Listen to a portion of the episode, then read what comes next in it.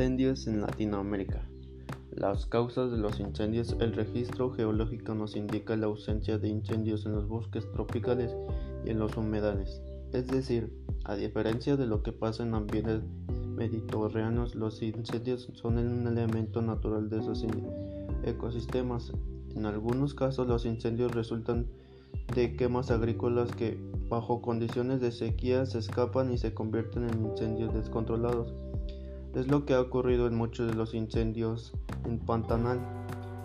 En esta llanura aluvial, la práctica tradicional agrícola consiste en quemar el terreno en berbecho para fertilizarlo y así poder cultivarlo de nuevo. En algunos casos los incendios resultan de quemas agrícolas que, bajo condiciones de sequía, se escapan y se convierten en incendios descontrolados.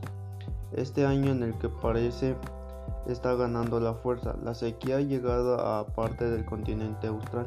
Con la sequía, las quemas escapan al resto del humedal con la gran facilidad. Sin embargo, no todos los incendios están relacionados con la agricultura de sus subsistencias. Cabe destacar la gran complejidad del problema de los incendios en Latinoamérica.